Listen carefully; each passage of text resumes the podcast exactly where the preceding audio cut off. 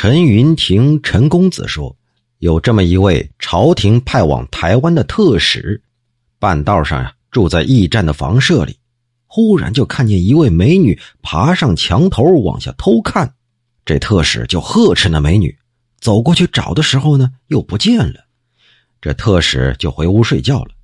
等睡到半夜，听到哐啷一声响，却是一块瓦片扔到了枕头边上，他就喝问。来者什么妖怪，敢来欺负皇上的使者？窗外朗声回答：“你呀，富贵显赫，我没来得及躲避你，以至于遭到你的斥责查问。我怕被神灵训斥，心中惴惴不安，一直到现在。刚才你梦中萌发邪念，误认为我是异族的女儿，打算日后娶来做小妾。”这人心中啊，一生出念头，鬼神就知道了。